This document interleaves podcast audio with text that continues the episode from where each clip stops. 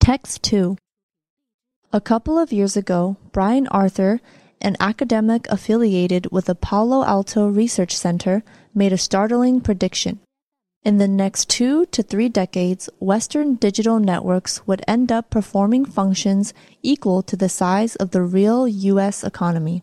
Or, to put it another way, if you looked at all the work being done by electronic supply chains, robots, communication systems, and the humble barcode, then the digital economy would surpass this physical economy in size. It sounds impressive, but it also raises a crucial question. As those digital networks swell in size, what are flesh and blood workers going to do in this future world? Last month, Simon Head, an academic who teaches at Oxford University and New York University, plunged into this debate with a book entitled Mindless Why Smarter Machines Are Making Dumber Humans. As the subtitle suggests, Head is profoundly gloomy. These digital networks keep displacing jobs that used to be performed by the middle classes, tossing them out of work or into thankless, monotonous ones, even as a tiny elite of skilled managers gets wealthier.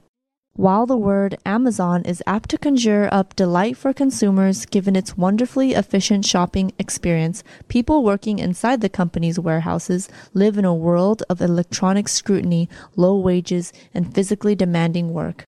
And of course, the rise of Amazon has also been deeply painful for many independent retailers, suppliers, and writers.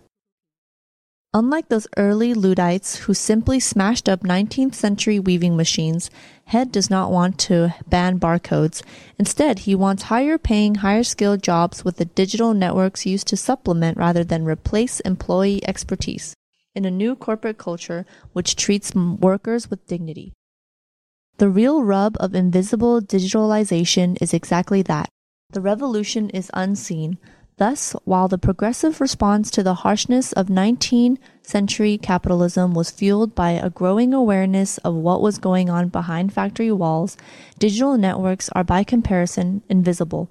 They are like black holes, sensed, not watched. If you want to be cheerful, it is possible to hope that this howl of rage is simply a passing phase.